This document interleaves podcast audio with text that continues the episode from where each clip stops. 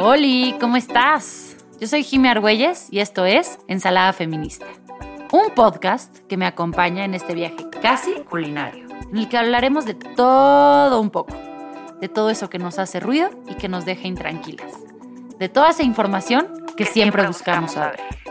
Ven, acompáñame a la cocina. Hello, amiguis. Oigan, pues estamos eh, aquí en otro episodio de Ensalada Feminista. Hoy es un episodio eh, al que le traigo muchas ganas eh, desde hace un rato y espero que lo disfruten muchísimos. El invitado del día de hoy se coló por ahí eh, a la segunda temporada, al episodio eh, que grabé con la pinche Fer. Resultó que no podíamos eh, aguantarnos las ganas de hablar de él y pues hoy está aquí con nosotros Pablo Morán, que es un amigue, comediante, a quien admiro muchísimo y que les voy a compartir un pequeño no secreto, porque, pero bueno, un, fun fact de nuestras vidas. Eh, nos conocimos desde chiquitos, íbamos en la misma primaria y, secundaria y pues este es, es, tan padre estar hoy de regreso después de, varios años eh, conviviendo y compartiendo eh, espacio con él. Pablo, ¿cómo estás? Bien, y tú está locochón porque sí, nos conocemos desde desde chiquites, pero está curioso, ¿no? Porque siento que no, no porque nos cayéramos mal ni nada, nada más como que no, no, no, no nos llevábamos, pero pues sí, no porque no nos cayéramos mal, porque no nos cayéramos bien, sino porque como que nunca se dio, ¿no? O sea, como que también yo era mucho más introvertida, eh bueno, es que ah, raro, porque siempre he sido escenosa, pero también, no sé, como que no, yo nunca le hablé a tu generación y así. Pero obviamente los, los topaba, los veía ahí en, en el pasillo de la escuela y demás. Exacto, o sea, también, aquí contexto, la escuela a la que íbamos no era el ambiente más, este, eh, no tóxico, seguro, eh, digamos que eh, es bastante entendible que a la generación de arriba no le hablaras. O sea, a mí me pasa, pero me pasa con las generaciones de arriba de la mía, los ubico perfecto a todos, pero pues tampoco me sentía con la confianza de, hola, vengo a platicar contigo. y mira que era una escuela, siempre lo digo, muy liberal, era una escuela bastante abierta. Eh, pero de cierta forma sí había esta perpetuación de conductas muy patriarcales, muy machistas y también eh, muy homofóbicas, y se tiene que decir. Eh, entonces, cuando de repente yo te encuentro en la vida todos estos años después y que en mi cabeza sigues en el setting de Lancaster y empiezo a consumir tu, tu contenido, digo, wow, o sea, wow, wow, wow, eh, lo que está sucediendo eh, aquí. Entonces mi pregunta sería, ¿cuándo decidiste tú ya eh, un poco mandar al carajo todos los tabús y darle con todo a la vida?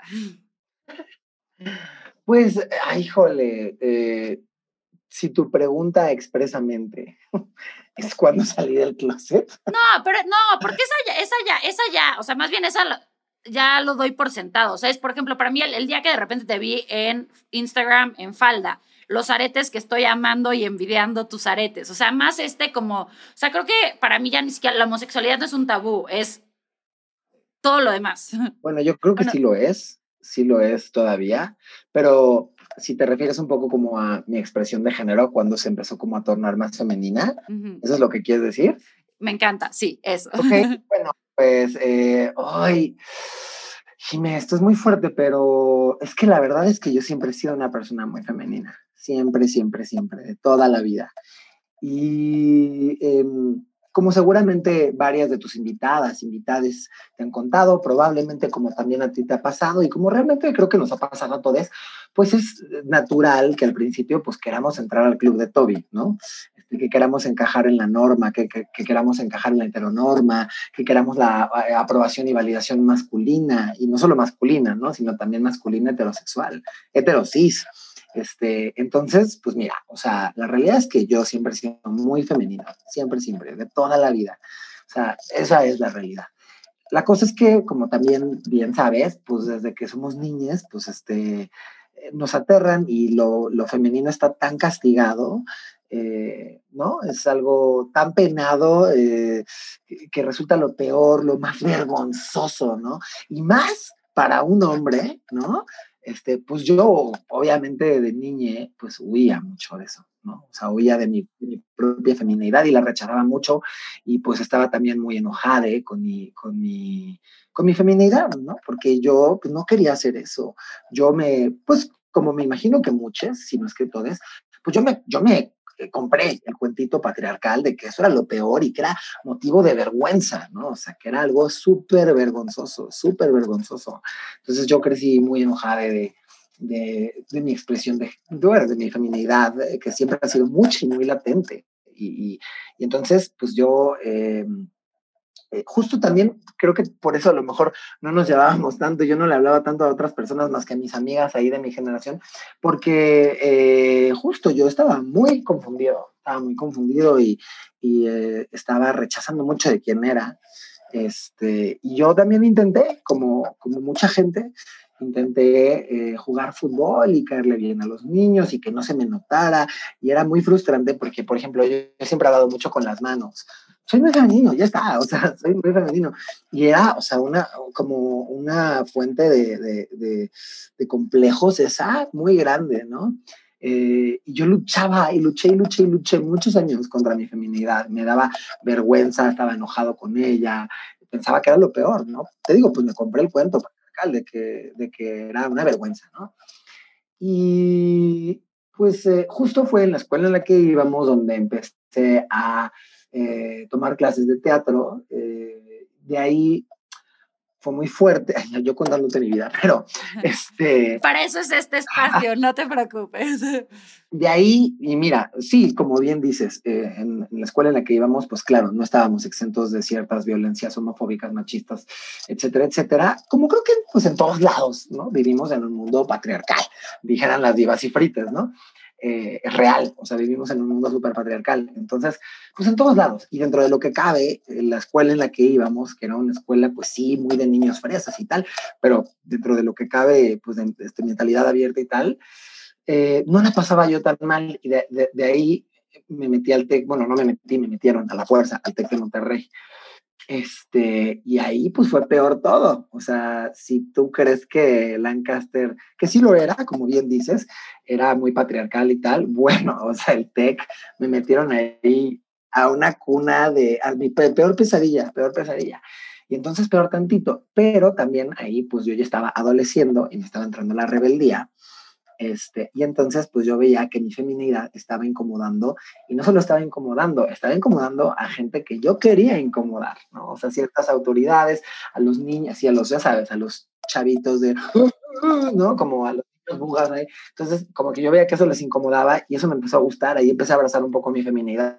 Fue como, ah, ok, esto te molesta, pues más lo voy a hacer. Porque aparte también, no lo niego, lo digo muy abiertamente, a mí me gusta provocar. Me encanta. Oye, yo no sé cómo no éramos más amigos. Ya sé, ya sé. Porque a mí también, me encanta. Sí, no, no, y ahora yo también consumo tu contenido, consumo tu Instagram y me parece súper bonito lo que haces y digo, sí, justo pudimos haber sido más amigas, pero bueno, ya, ni modo, ¿no? Este, y, y eso como que empecé a notar que incomodaba mi feminidad.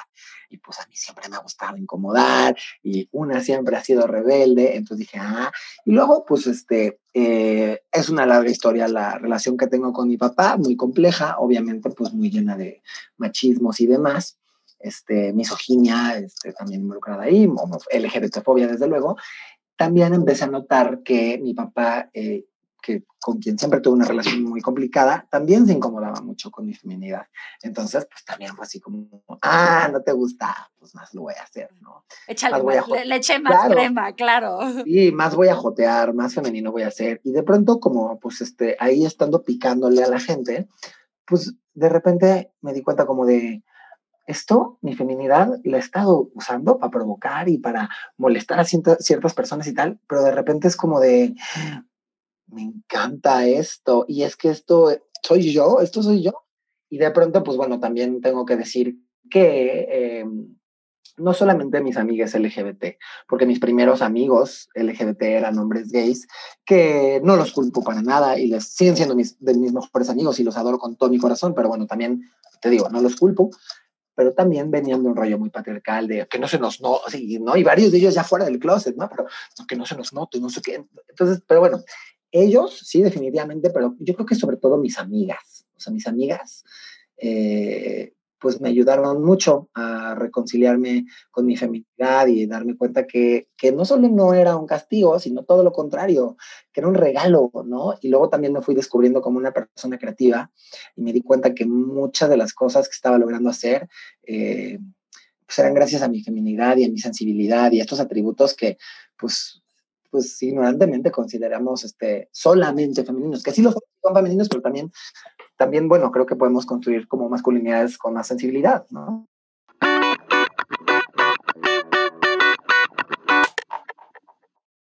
Y, es que creo que es parte, o sea, creo, creo que es esta idea de entender que lo masculino y lo femenino está mezclado. Que, que, no es las mujeres solo podemos eh, tener rasgos femeninos y los hombres, o sea, es más bien como, creo que lo padre de lo que está, del diálogo que está haciendo es también reconocer claro. eh, que todos podemos tener, o sea, creo que el, que el espectro de tener eh, una personalidad de distintos rasgos aplica también eh, para las mujeres, porque yo te diría, a mí en mi caso, durante mucho tiempo me, han dicho que yo soy una mujer demasiado masculina, que tengo demasiada fuerza masculina, y eso, y, que ningún hombre me va a querer si sigo siendo... Eh, masculina, tan como fuerza masculina. Digo, güey, son puras mamadas, porque realmente el poder entender que lo masculino y lo femenino se mezcla, somos los seres más chingones.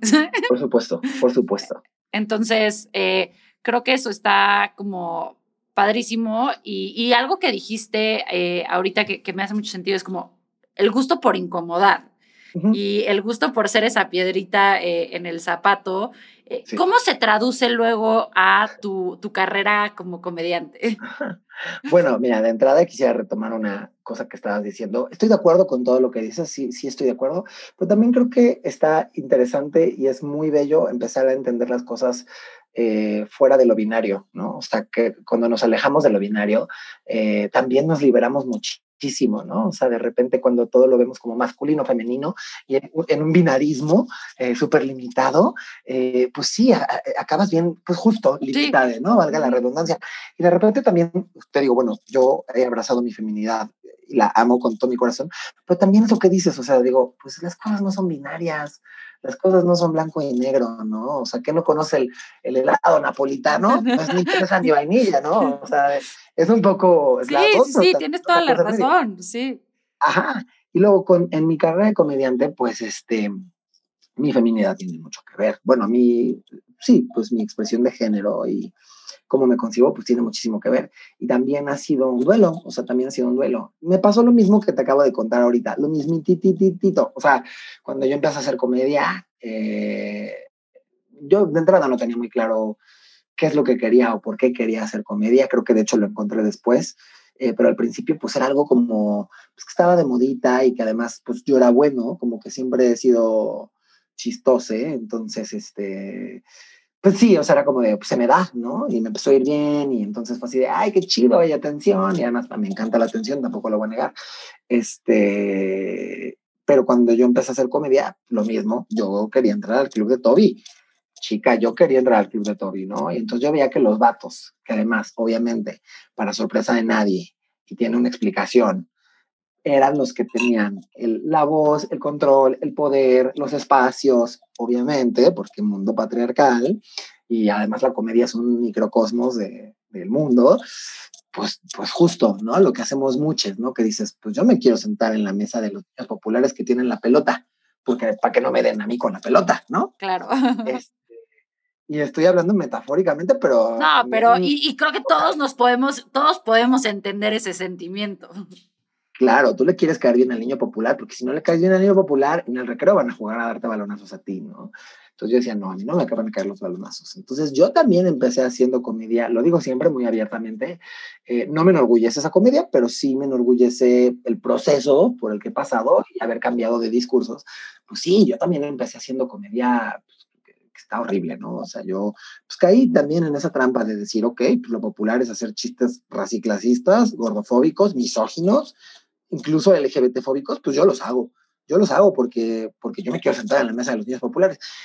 Y otra vez, misma historia. De repente conozco a mujeres increíbles en la comedia y aquí sí creo que empiezo a conocer a otras personas LGBT que, te digo, no le reprocho nada a mis amigos gays de adolescencia, pero aquí conozco a personas LGBT ya adultas que se entienden mucho mejor, que ya saben qué quieren y demás, y pues fue muy enriquecedor. Empiezo a conocer también a otras personas eh, de, otras personas eh, de, de, las disidencias, ¿no? O sea, no solamente hombres gays.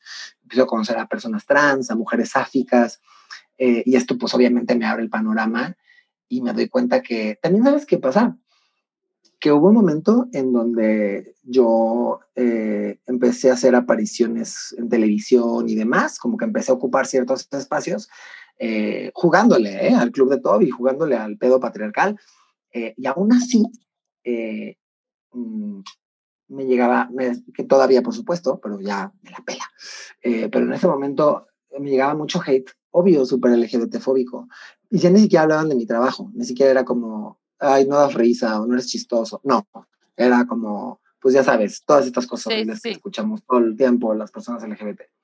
Y ahí me di cuenta como de, ni siquiera están hablando de mi trabajo. Y me di cuenta como, no importa qué diga, no importa eh, que yo quiero empatar con los discursos patriarcales, ellos nunca me van a ver como uno de ellos. Pero hay algo más importante que eso, que no me interesa ya. O sea, no solo no me van a ver como uno de ellos, ¿no? Ya me vale, me vale. o sea, no me interesa encajar, no me interesa encajar. Entonces, pues eso también, como que ha sido un proceso, un descubrimiento.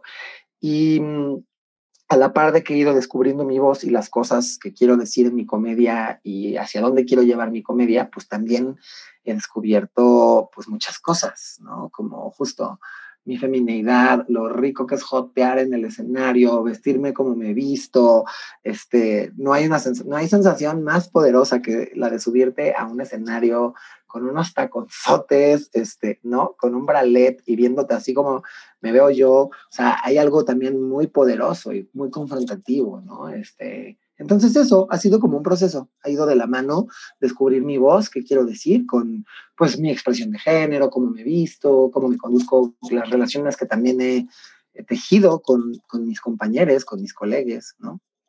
¿Qué poder crees tú que hay? O sea, creo que nos acabas de decir este gran poder que hay de poderte subir tú a un escenario sintiéndote...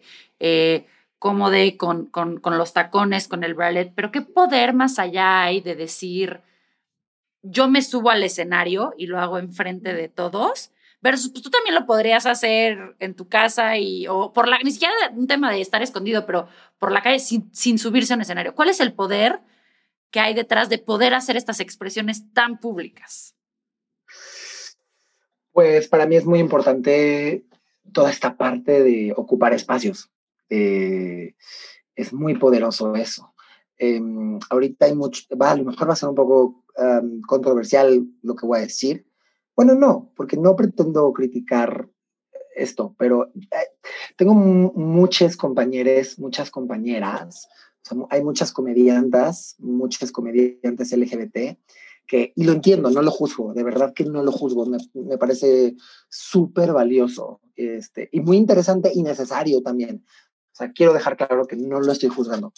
Ahorita se están abriendo espacios que me parece lo máximo. O sea, por ejemplo, Poli Díaz, que es increíble, eh, abrió un espacio que se llama el Open Chido, ¿no? Que es un open mic de comedia eh, que es eh, únicamente para personas LGBT y mujeres.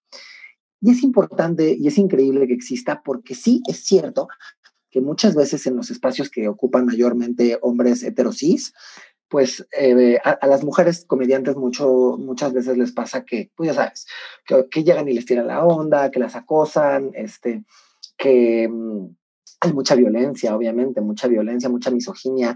Siempre es muy debato llegar con las comediantas y decirles como, eh, sí, bueno, tu chiste pues, quedaría mejor así o así, como de cabrón, ni te pedí ni te pedí tu ayuda, ¿no? Otra vez ahí mansplineando. También al LGBT tenemos que aguantar pues, una sarta de pendejadas como del tipo, yo he escuchado durante toda mi carrera, llevo ocho años haciendo comedia y durante ocho años escuchado y no dejo de escuchar hasta el día de hoy esta mamada de, eh, es que, es que los gays solo hablan de que son gays, solo hablan de que son gays. Y es como, Beba, eh, estoy hablando, así me estoy vulnerando cabrón en el escenario, ¿no? O sea, estoy hablando de temas familiares, de traumas de mi infancia, estoy hablando de, cultura pop, estoy hablando de televisión, estoy hablando de cine, estoy hablando de ti, pero tú lo único que estás decidiendo ver es que yo estoy hablando de ser gay.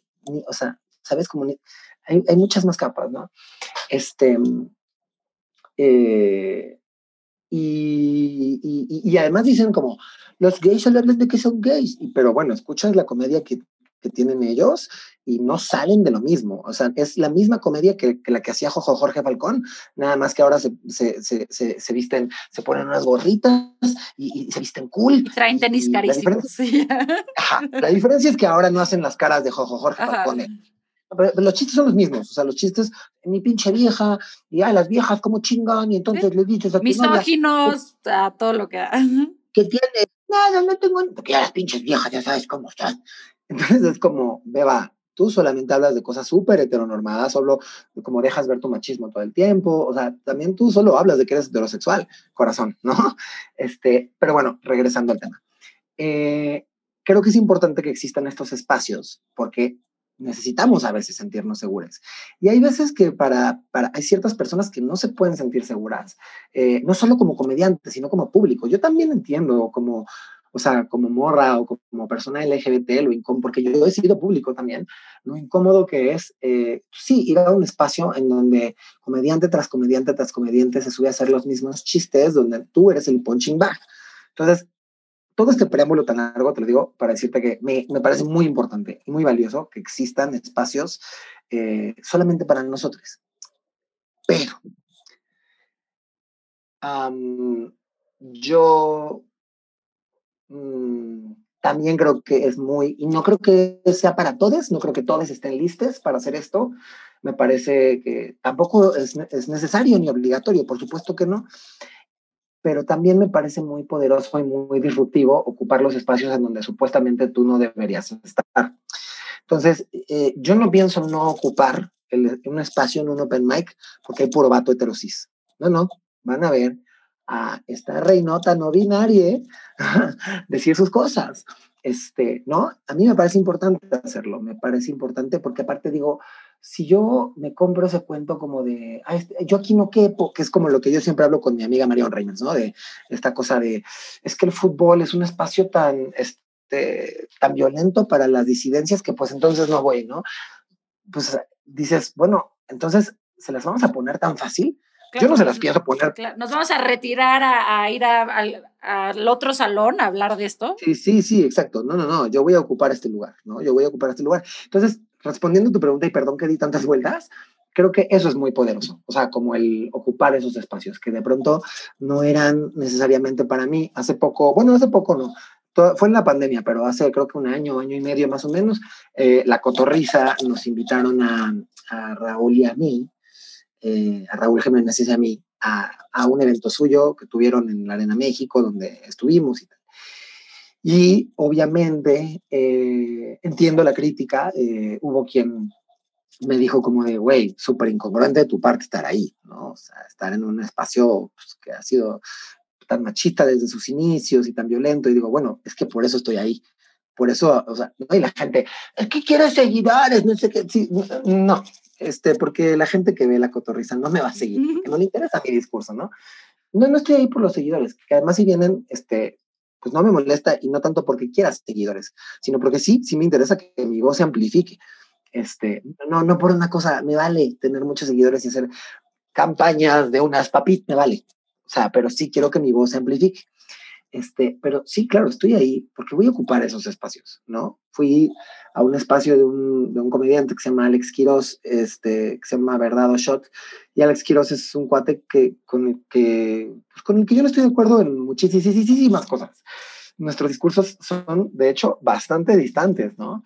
Y, y, y pero pues por eso fui, o sea, porque digo, claro. no se los voy a poner fácil, o sea, claro que voy a ocupar esos espacios, porque además el público que ve esos contenidos no está, no están acostumbrados a ver a esta reinota no binaria, ¿no?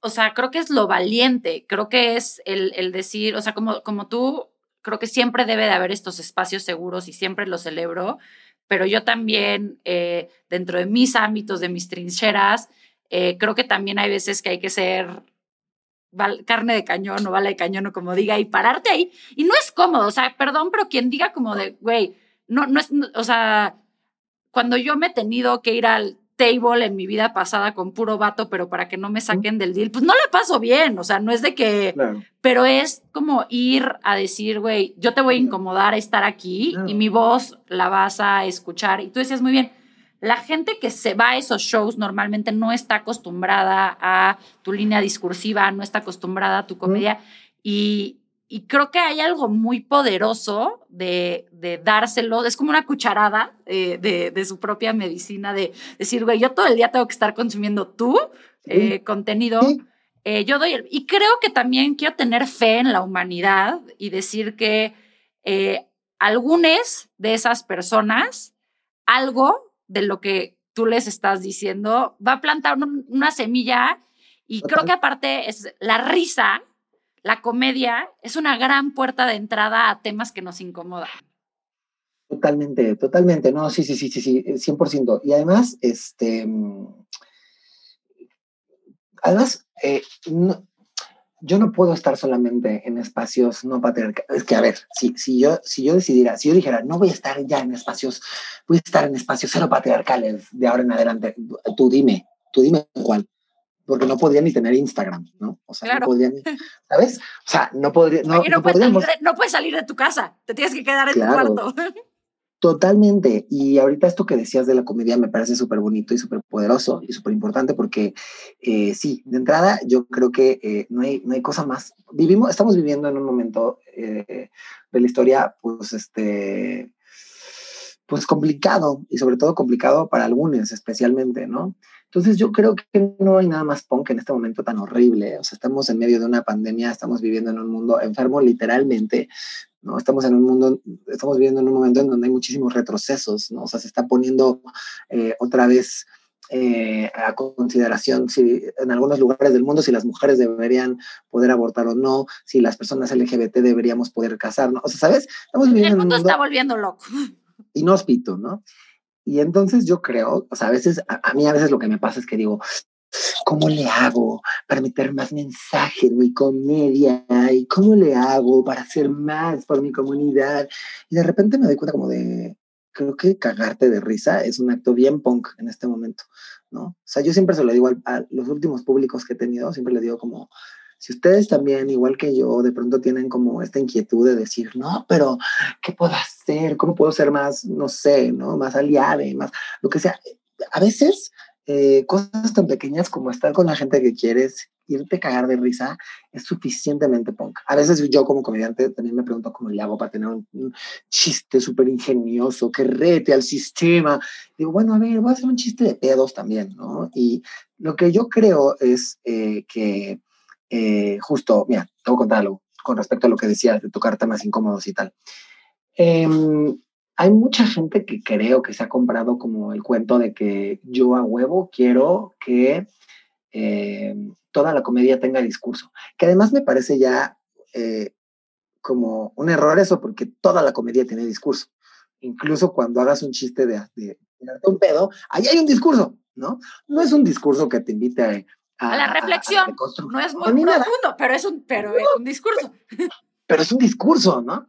Este, y entonces, pero bueno, lo que la gente quiere decir es que creen que yo quiero que todo el mundo haga comedia súper correcta y demás, y que todos, que todos este, invitemos a la deconstrucción y a ser aliados, y para nada, para nada. Eh, hay un comediante que se llama Franevia, que tiene un chiste que me parece brillante, que es súper estúpido, que es un chiste de un perrito, de un Yorkshire que se pierde. Hoy no lo voy a contar porque él lo cuenta mucho mejor, obviamente, su chiste, pero de un Yorkshire que se pierde y entonces que dice, puta, ¿qué hago? Estoy perdido. Y entonces va al Office Max, y entonces pide una compu, y entonces empieza a redactar su cosa esta de me perdí, no sé qué, y entonces va a imprimir, dice como ya voy a imprimir esto, entonces el empleado de Office Max le dice como blanco y negro o a color, y entonces el Yorkshire le dice, ¿qué es color? O sea, como, ¿sabes? Es un chiste estupidísimo, ¿no? No, no es un chiste como que te, que te invite a respetar a las personas trans, ¿no? Pero es un chiste que no, es violento para nadie.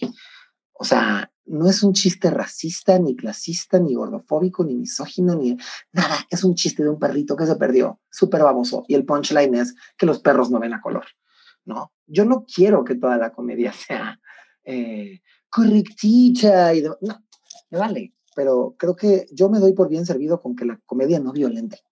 O sea, creo que deberíamos tirarle a eso, a que la comedia no violente, ¿no? Me vale chistes de, o sea, de verdad, o sea, chistes del de, hot dog que te comiste.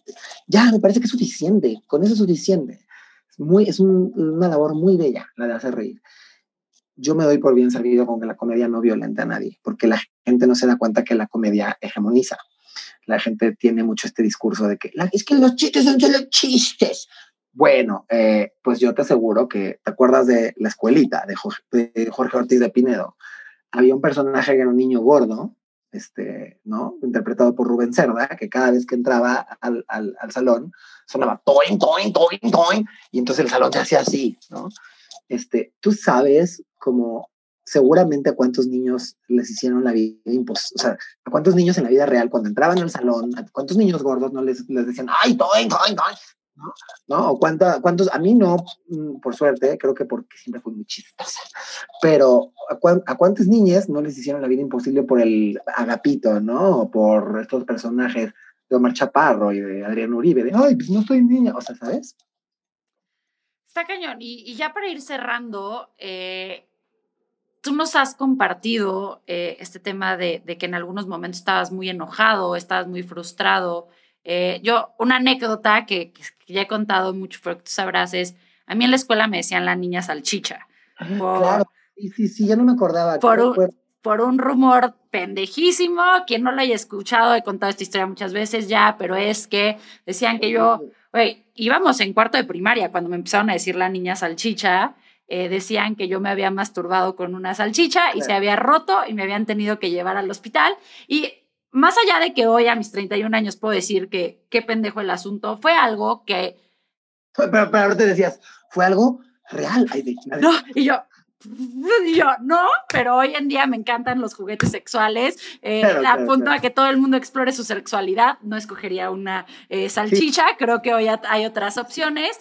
Pero, güey, la neta, sí fue algo que marcó mi vida, porque a mí me aventaban salchichas food en la escuela, me las metían en mi locker, me las metían en, en, mi mochila. Y hasta que no aprendí a reírme yo de esa situación y decir como de cuando me decían como de, güey, es que la salchicha le decía, pues mínimo la salchicha está más grande que tu pito, güey, o esto de, podré, eh, hay juguetes sexuales más interesantes, hasta que yo no me pude reír de algo que fue tan doloroso, no lo pude sanar. Okay. ¿Qué pedo con el poder sanador de aprender a reírse de uno mismo.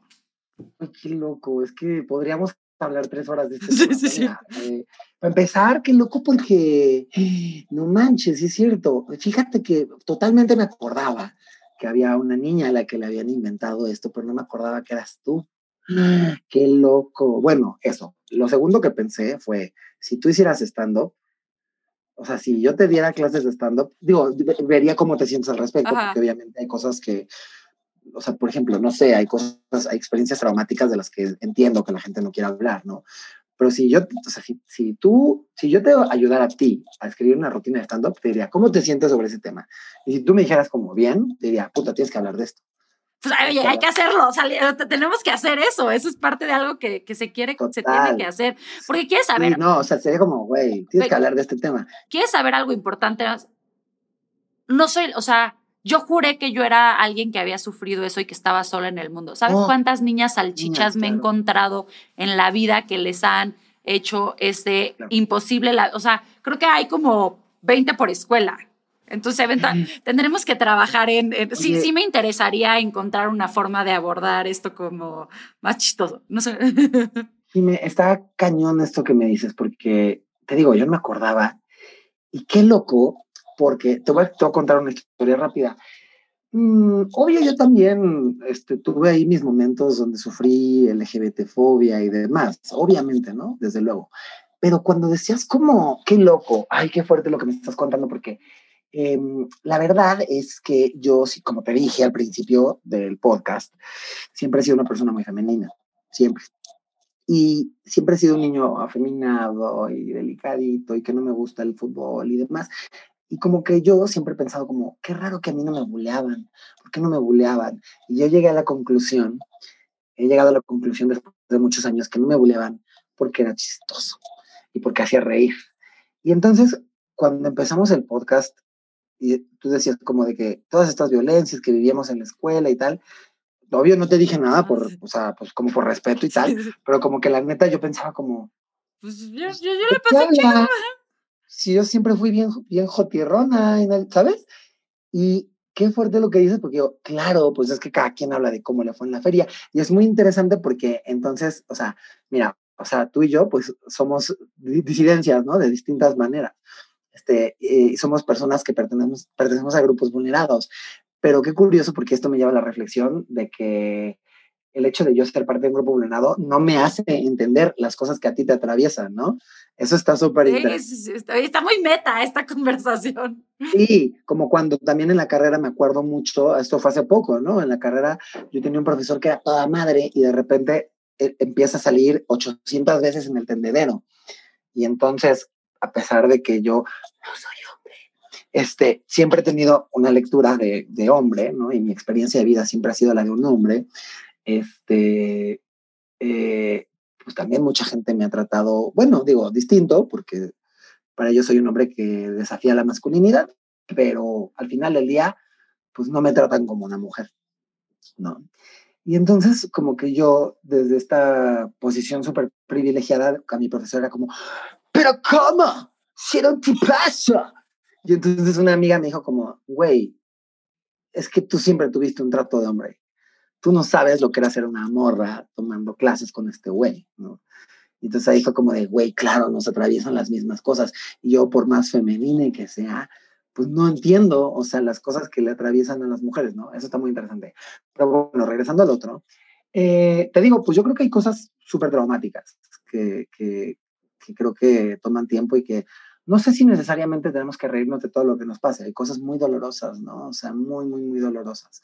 Yo no sé, no, no vería como jamás a una mujer, a una madre que perdió a su hijo a manos del narcotráfico pudiendo reírse de eso, ¿no? Desde luego que creo que hay unas cosas como... Que no podemos, totalmente de acuerdo.